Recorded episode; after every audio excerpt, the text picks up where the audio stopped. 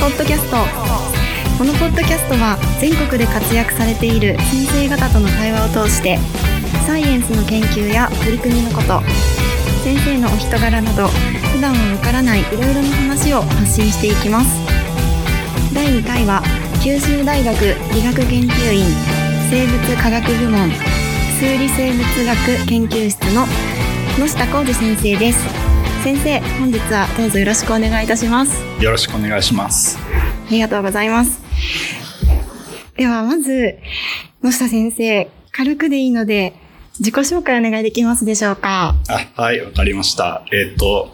野下浩二と申します。えっ、と、九州大学の理学研究院生物科学部門というところにいて、まあ、生物学科ですね、にいるんですけれども、まあ、数理生物学研究室ということで、まあ、数学を使って生命現象を、まあ、理解しようという、そういう研究室に所属しています。で、他はどういうことを しているんですか？そうですね。えー、野下先生、今九州大学いらっしゃいますけれども、ご出身も福岡なんでしょうか？あ、そうですね。僕は、えっ、と、福岡で生まれて、高校まで福岡にいました。で、えっ、と、大学でですね、えっ、と、静岡大学というところに行って、はい。で、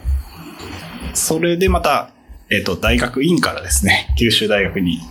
入って、で、そこで博士までいました。あはい。そういう感感じです。ーでも結構九州、福岡歴が長いということで、やっぱりあの、豚骨ラーメン派ですか、ラーメンは。そうですね。いきなりラーメンの話題あの込んでますけど。はい。あの、博多なんで、まあ、はい豚骨ラーメンが、まあ、ラーメンだと メインかなと思ってます。あー豚骨ラーメンにもいろいろあるってお聞きしたんですけれども、野下先生はどういう、どういう派閥なんですかね？これは、まあ、多分、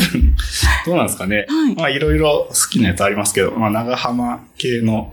やつだと、なんですか、元祖長浜屋っていうやつがあるんですけど、はい。まあ、そのお店とか好きですね。あの、多分本家の方ではない家系っていうか家のタイプの元祖長浜屋かなという感じですけど。家系の長浜。わかりました。ちょっと、次のランチの参考にしようと思います。ぜひトライしてくださありがとうございます。えーっと、野下先生は、今先ほど数学を利用した、あの、生命現象の理解というふうにご説明いただいたんですけれども、ちょっと調べてみたら、そのいろいろなものをモデル化するっていうことをしてらっしゃるとお伺いしてまして、すごい面白いなと思ったので、それについて質問したいんですけれども、まずその、ものをモデル化しようって思われたきっかけというか、い。なるほど。はい。わかりました。えーっとですね。まあ、モデル化って言っても多分いろいろあるんですけど、うんうんうん僕らが、まあ、えーやっているモデル化っていうのは、まあ、数学の、まあ、例えばそれ方程式だったり、うんうんあとはなんかこう、なんだろう、数学的に表現できる、えー形式に、まあ、落とし込むっていうところが、まあ、モデル化って呼ばれるところだと思うんですけど、えっとですね、僕の場合は主に生き物の形に注目して研究をしています。なので、まあ、生き物の形をどうにかこう、数式とか、まあ、それじゃなくてもいいんですけど、に落とし込んでいって、えっと、表現するというのが目的になってきます。で、なんでそういうのに興味持ったかというと、まあ僕、もともと古生物学者っていうのになりたかったんですね。あの、昔の生き物の方ですね。たまに考古学と間違えられるんですけど、あの、うん昔生きてた生き物のまあ研究者っていうのになりたかったんですね。で、そういうのを、に興味を持って研究をしてたんですが、えっ、と、まあ、その、さっき言った学部の時のですね、静岡大学で、まあ、産方先生って今京都大学にいらっしゃるんですけど、うんに、えっ、と、出会って、で、その先生がですね、なんていうんですかね、まあ、古生物を、まあ、数学的にね、な、えー古生物の形を数学を使って研究をするということをされていたので、はいまあ、それがすごく面白くて、まあ、そっちの道に進んだということになります。へーすごいですね。古生物っていうと、あの、もう絶滅してしまった生物の研究っていうこと？そうですね。もともとそういうのがやりたくてあ、静岡大学に行ったんですけど、はいはい。まあ、なんていうんですかね、うんうんえっ、と、例えば今いない生き物を研究しないといけないので、はい。まあなんかどうにかして昔の生き物を推測しないといけないですね。はいはい。今いないので。で、まあいろんな研究方法あって、まあ例えばまあ一番ダイレクトなのは、まあ化石っていう、まあその昔生きてた生き物が、まあ地層中に、まあこう、なんていうんですかね、保存されてて、まあ正確に言うとその生き物の、まあ硬い部分、まあ骨とか歯とか、そういうのが、こう他の鉱物に置き換わったようなものなんですけど、それを使って、あ、こんな形してたんじゃないかとか、なんかこんな行動してたんじゃないかっていうのを、まあ見るっていうのが、まあダイレクトなアプローチなんですけど、はい。まあそれだけだとなかなかこう、それ以上の情報がわからなかったりするので、うんまあ、例えば、今生きてる生き物と近いっていうのが分かってれば、その近い、えー今生きてる生き物を見ることで、詳しい情報が分かったりとかするんですね。で、そういうのの派生としてというか、ちょっと変ですけど、まあ、数学を使うと、なんか、仮想的にいろんな形とか、まあ生き物の場合です。あの、形に注目する場合ですと、形を作れたりとかして、で、それを、えー、なんだろうな、仮想的にいろんな形作ってあげて、でそれがなんで、えっ、と、例えば、なんだろうな、機能的というか、なんか生きていく上ですごい有利な性質を持ってたりすれば、まあなんかそういう形の生き物がいっぱい昔いたっていうのを説明できるんじゃないかみたいなことをやっていて、まあそのためにはですね、こう、数学的なモデルっていうのを使うことで、なんか現実にいてもいなくても関係なくですね、こう検証できるんで、すごく嬉しいということで、えーと数学のモデルを使っていました。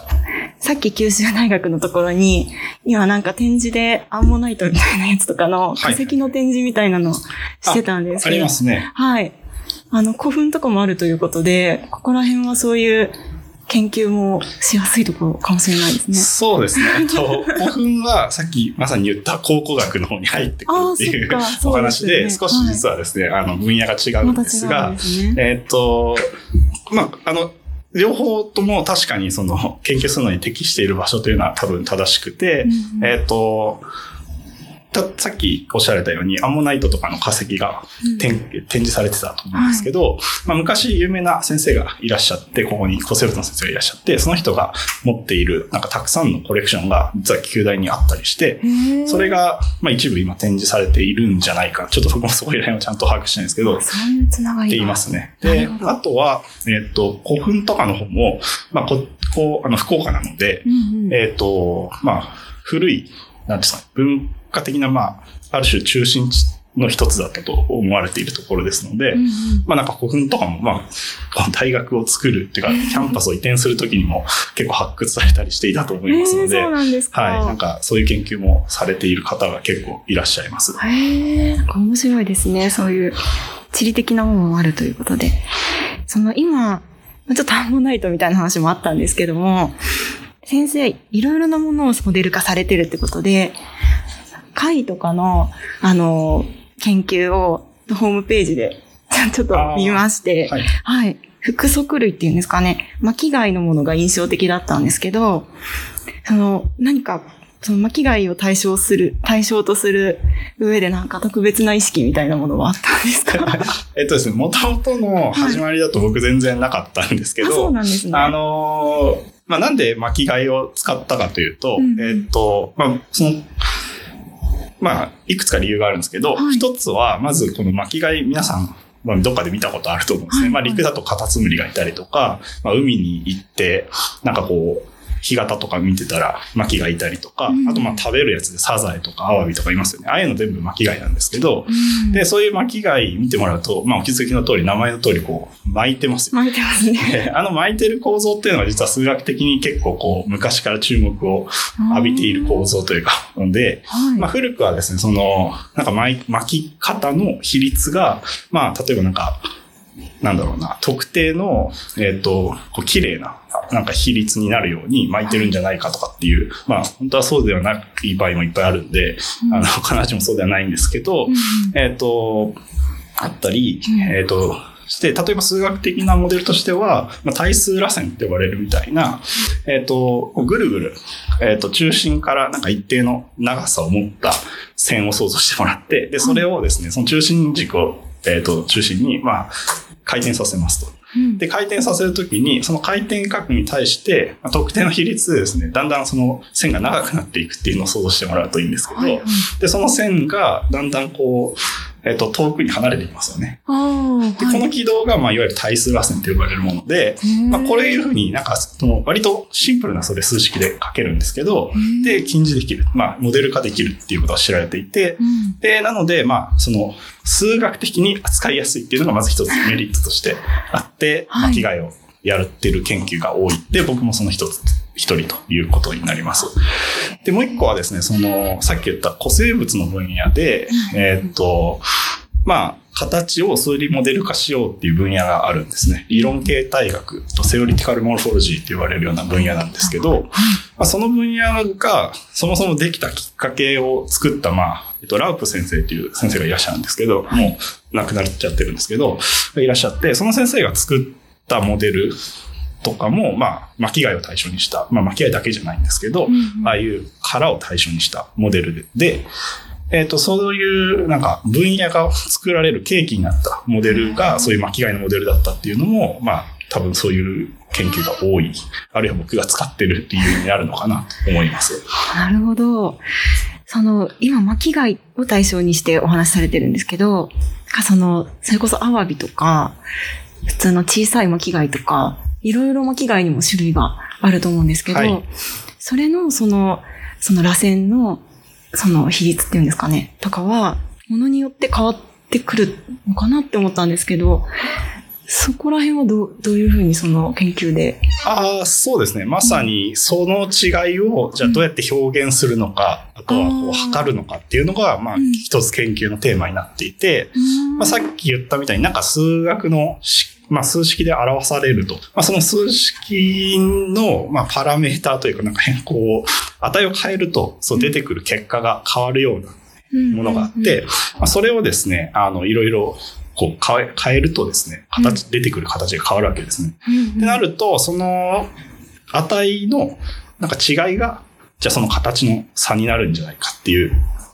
考え方で僕は研究しているので、まあなんか例えばさっき言ったみたいになんか違う種類の巻き貝があったら、まあ僕それを実際に測るってこともよくするんですけど、まあ例えばなんか写真撮ったりとか、まあ、CT 撮ったりとか、まあそういうことをして、えっ、と出てきたデータを、まあうまくちょっと画像処理とかやってあげて、解析すると、そこからそういう、まあ、さっき言ったパラメータって言われるような、その数式のまあ結果をこう変えるような、まあ、数値のセットみたいなのが取れて、で、その違いが、あ、違うねと。あ、このパラメータが例えば違うから、この二つは形が違って見えるんだね、みたいなことをやって研究をするっていうことがよくありますね。なるほど。写真を実際に撮ってみたりとか、CT データっていうのをもとに、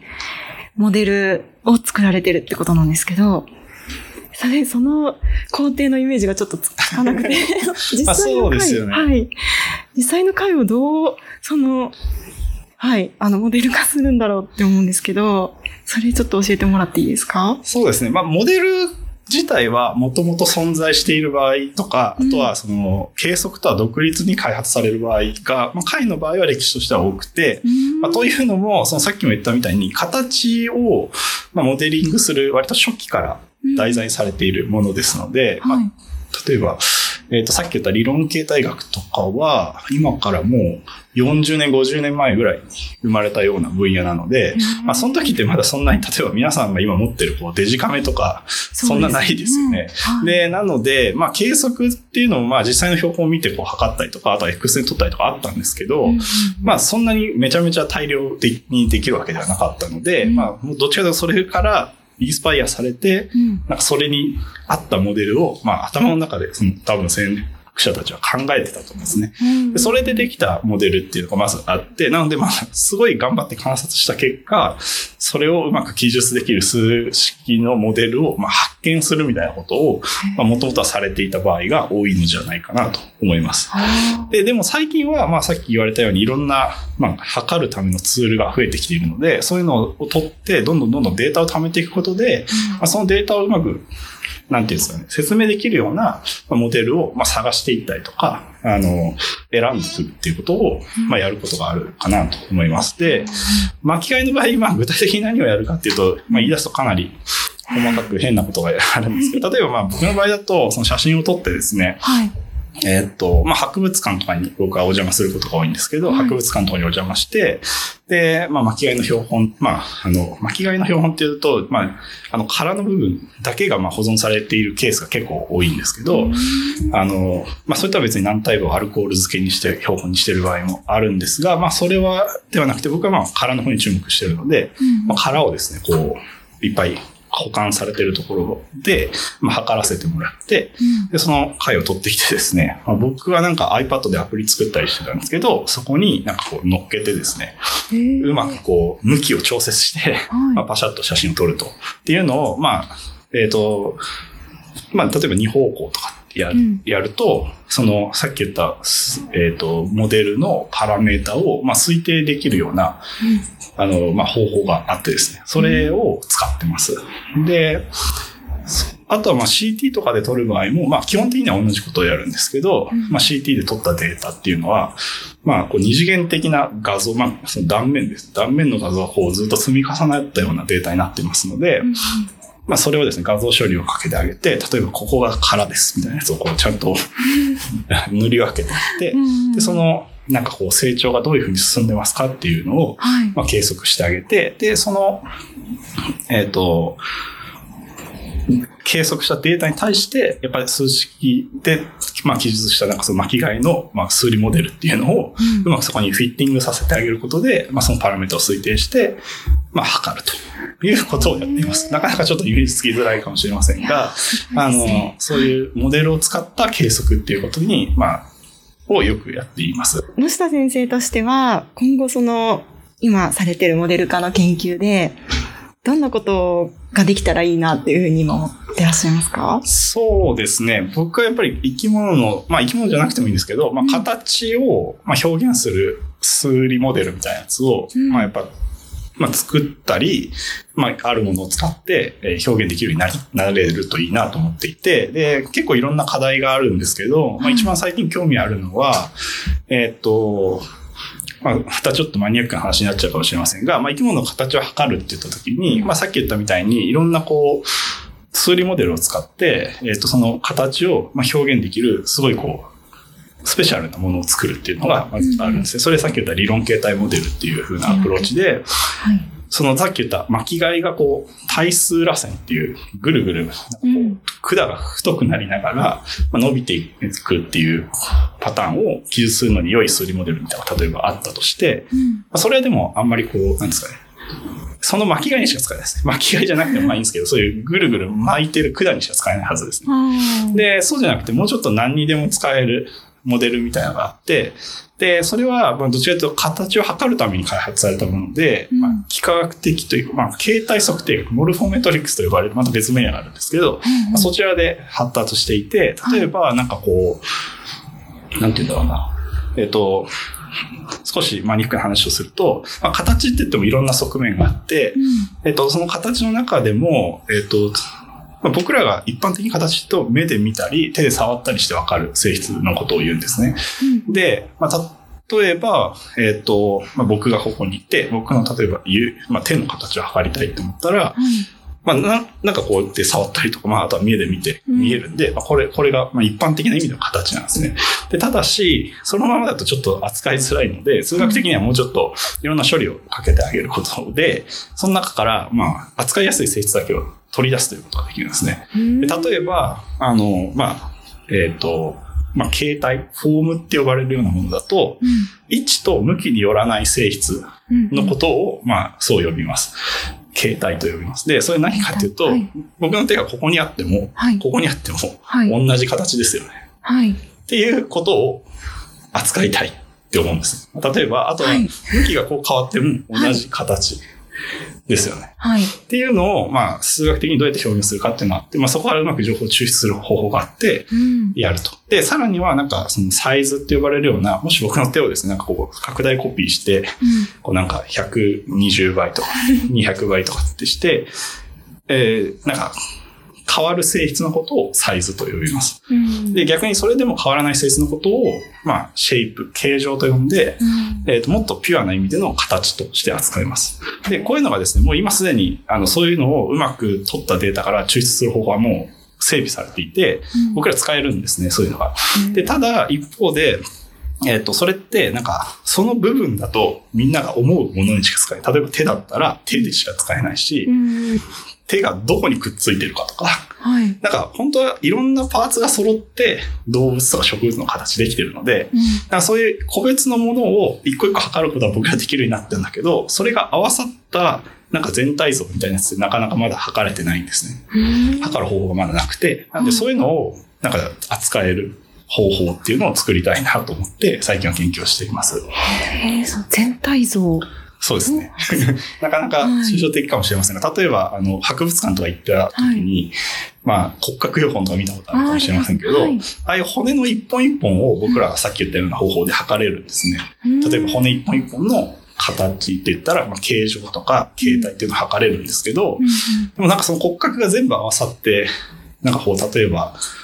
まあ、マンモスでもいいですし、まあ、ゾウでもキリンでもいいんですけど、はいいたときに、じゃあこのマンモス全体と、こっちのゾウ全体の、なんかこの骨格がくっついてるじゃないですか。なんかこのうん得点の並びでセットされてますよね。うんこの全体同士をどうやったら測れるんだろうっていうのは僕らはまだ方法がないと思うんですよ。だから結構これ分野をまたいだ問題になっていて、うん例えば最近は僕、農学分野の人とか、あるいはそういう分野で研究することがあるんですけど、まあ、そちらだと、例えばなんか育種家って呼ばれるような、うんそのいい品種をこう選ぶことができるような、まあ、専門家の方がいらっしゃるんですね。うんで、そういう人たちが、まあ、これは多分いい植物だ。まあ、例えばいい作物だ。で、うん特にいい品種だって、まあ、そういう種類だっていうふうにうん。言って、それを選んできて、で、また次の、まあ、だから世代を作ってとかってやって、どんどんどんどんいい品種を作っていくみたいなことをやられるんですけど、その時に、じゃあその全体を見てるんですね、結構。なんていうか、長さともちろん測りますし、なんか他のいろんなケースを測るんですけど、最後はその達観評価というか、見て、これがなんか良さそうみたいな感じで選ぶ。でもそれは多分合理的に選んでるんですけど、なかなかこう言語化できない。うんで、これをうまくまあ言語化というか、まあ数学の上に乗っけていって、うん比較できる。例えばこれは、これとここが微妙に違うから実はいいんですよみたいなことを言えるようになったら、ちょっと嬉しいということがあるので、はいそういう研究をやりたいなと思っています。へーその今おっしゃられたことは、その先生のホームページに少しあった、フェノタイピングっていうはい。ものと関わってるんですかねあ。そうですね。まさにあのフェノタイピングの一つというか、新しいフェノタイピング技術を作るというところになってきていて、はい。まあ、フェノタイピングって何かっていうと、うんまあ、もともと、あの、遺伝子の方の、例えば配列とか、あるいはその、なんか、その、通常の配列に対してどう違うかみたいなのを見ることを、うんまあ、シーケンサーとかを使って読んで、うん。その違いを見つけることを、まあ、ジェノタイピングって呼ぶんですけど、まあ、それとのアナロジーでいくと、まあ、その、いろんな個体がいたときに、まあこの個体のまあどこがこう形質というか、まあ、表現形が違うか。うん要は見て、まあ、みんな見るだけじゃないかもしれないですけど、なんかこう観察できる性質がうん。なんか違うというのをまあ見分けたり、あるいはそれをこうちゃんと量に落とし込んで定量化するっていう、まあ、方法というか、まあそういう、なんていうのプロトコルのことというか、を、うんまあ、フェノタイピング。まあ要は、すごいざっくり言うと、なんかその、表現形って呼ばれる、僕らが観察できるその注目している生き物の性質を、まあ、ちゃんと測れるうんようにする、なんか、方法論のことです。で、そのフェノタイピングを、まあ僕今研究してるんですけど、まあ特にその形のフェノタイピングに興味があって、まあ、さっき言われてたような、その、なんかこう、なんとなくいいとかっていうのをいかにこう評価するかっていうのは、まさにその、今まで、まあその達観評価って呼ばれるのは人、専門家だけができるような、こう直感的にこれとこれがいい。まあもちろんそれはこれまでのこう、訓練によってできるようになるものですけど、それを、まあ一部でもこう数学的な技術とかで置き換えていけないか、あるいはサポートできないかっていうところで、えっ、と、研究を進めていて、うんまあ、そういう、えっ、と、ところにつながってくるのかなと思っています。はい、むむずいですね。むずいけど、あの、イメージはなんとなく分かってきました。先生は、その、最初、貝とか巻貝とかの話から始まって、まあ考古学とは違うけど、昔の生物とかにも興味があってっていうことで、なんか土器の形とかも対象にしてらっしゃるっていうふうにお伺いしてて、その幅広さがすごい面白いなと思ったんですけど、今、野下先生が興味のあるものっていうのはありますか？えっ、と、何ですかね。ちょっと最初に、あの、もう一回補足説明させてもらうと、あの、最初、考古学と古生物違うよって言って、うん僕は古生物がやりたかったんですみたいな話をしてましたが、ねまあなんかちょっとややこしいんですが、最近考古学もやり出してしまっていて、そうなんですね。あの、これは、あの、まあ、あまり工学そのものの専門でやってるわけではなくて、あの、考古学の人に誘われて、うん。えっと、その、まあ、考古学でもやっぱりその、形を測るっていうのはすごい大事。ということで、まあ、例えばその土器とか、まあ、矢尻とか、なんかいろんなこう、異物をですね、定量化するっていうところに、うんまあ、さっき言ったように形を測るっていう技術が、まあ、割と役に立つんじゃないかということで、まあ、誘ってもらって、えっ、と、やっています。で、なので、これは考古学の話なんですけど、はいまあ、そういう研究も最近はやっていて、えっ、と、です。で、えっ、と、なんだろうな。まあ、土器の形とかも、まあ、最近はだからそういう意味では興味を持って研究をやっている一つの対対象になるかなと思います。ああ、これなんか野下先生は数学を用いて解析をされてるけど、そう文系的な視点もあって、すごい異分野融合な感じで、野下先生が研究以外で今ハマってることを最後にお願いします。あ、わかりました。はい研究以外だと、まあ最近だと、えっと、相撲ですかね。え、相撲です相か撲を見るのがハマって、ここ1年ぐらいですけど、はいハマって見てます。なんか、うん去年の、去年？もうちょっと前か。なんかそのまだ福岡場所がちょっとあった頃に見に行って、はい。ちょっとまた再びハマって、はいそれで有効をしばらく見てます。ちなみに相撲部とかでは、全く違います。はい。それまで別にそこまで相撲好きだったわけじゃないんですけど、はい。なんかすごいいい推し力士ができて、はいお尻力士、はいお尻力そ士。れそれで、あの、相撲にハマって、最近はずっと見てますね。いいもうすぐ、あの、5月場所も開幕されるので、ちょっと楽しみにしています。なるほど。相撲のモデリングとかもできるですね。そうですね。いずれ何か何かの形でできたら面白いかなと思います。はい。それでは野下先生、本日はお忙しい中お時間いただきましてありがとうございました。ありがとうございました。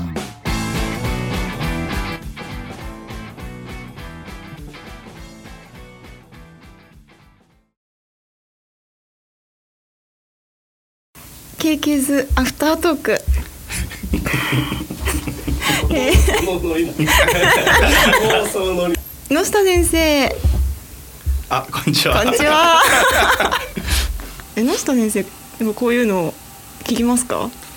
そうっすね。聞きますねあ。ちょいちょい、なんか移動中とかはいに聞く、なんか、あとなんか、ランニングする時とかに聞くでもなんか最ここ1年ぐらいはなんかすごいそのポッドキャストで有名なテック系のやつで、うん。リビルド FM っていうのがあって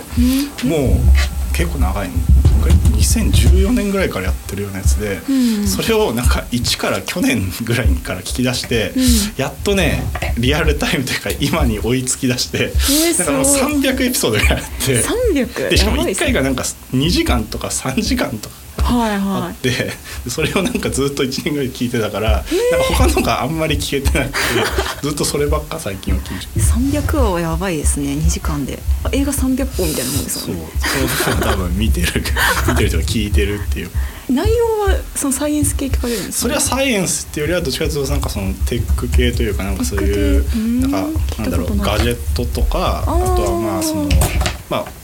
やってる人とかもウェブ系のエンジニアとかだったりするんで、なんかそういうウェブ技術の技術の話とかあとはなんだろう。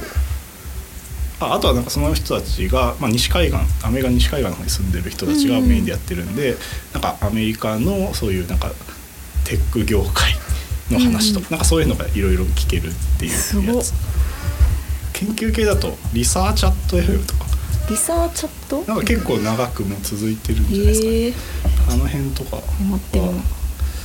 最近の直近のやつはちょっと聞けてないけどうん。しばらく聞いてて大体聞いてますね。へえ。リサーチ最近なんか農学系とかもたまに出てきて。あんまり聞いてないけどなんだっけ？農農ある鷹っていう農業の農で農ある鷹っていうなんかポッドキャストとかなんか。うん農学っぽいお話のポッドキャストとかなんかいろんな分野であるんで結構面白いなと思います。なるほど。聞いてみよう。農学系。あさっき農学部の方とも言ってましたもんね。そうですね。なんかもともとなんだろう。ポスドクで東大の農学部にいたのであそうなんですね。でなんかその時は農学部所属というかそっちの方でやってましたねえそうなんですね。すごい。数学とはまたじゃあ全然違うこと。いやでもそこも結構そういう似た感じというかうん。なんつうんだろうなんかそのこの僕が今いる研究室とかは生物学科、まあ、理学部の生物学科の中に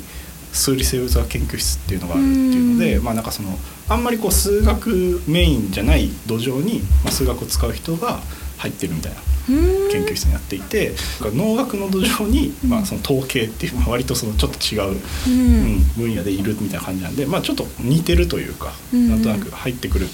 学生さんとかもそこまで数学をメインでこれまでやってた人じゃないんだけど、んそういうのを使う人が入ってくるっていう感感じなんで、まあ、文化に似てる気はしました。そうなんです。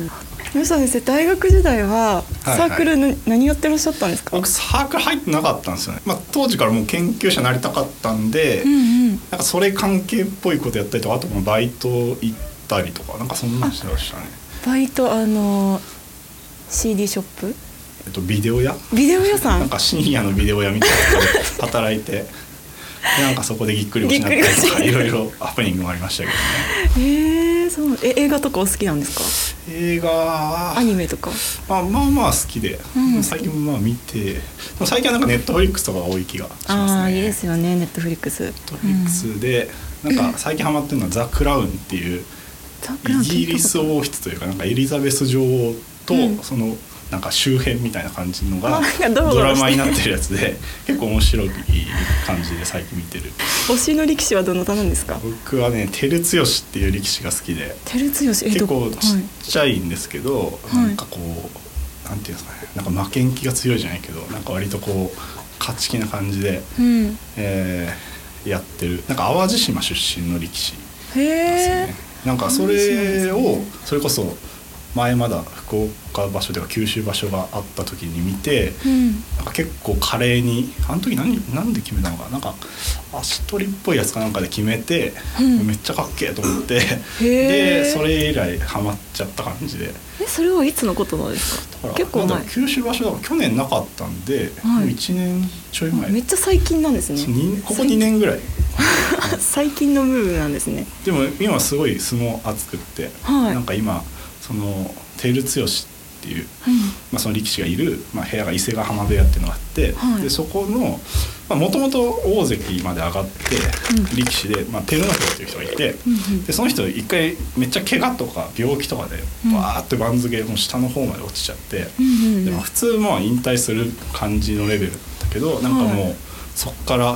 復帰してでついに今場所大関復帰ですよ。えー、これないんか何十年ぶりの快挙らしくって。なんかもうすごいみんなテンション上がってましたね。僕それこそなんかその九州場所見に行っただから2年前とかはまだすごい下の方に落ちてて、でその時にでもまあもともとだから大関になるぐらいだからすごい人気力士で。あそうなんだ。でだからなんかファンがいたみたいで僕ら僕その時全然なんていうか相撲詳しくなかったから、うんなんかその見てる観客のおっさんの一人が「なんか照ノ富士横綱になれよ!」ってなんか叫んでてでへ僕その時全然わかんないし、はい。あなんか多分もっと強かった力士なんだなと 思いながらでも下落ちてるしなんかすごい大変なんだなと思って見てたけど割とそのおっさんの予言が近くなりつつあるんじゃないか。今横綱最有力ぐらいのノリになってるんで、そこまで言ってるんだ。あのおっさん今泣いてんじゃないかなと思って。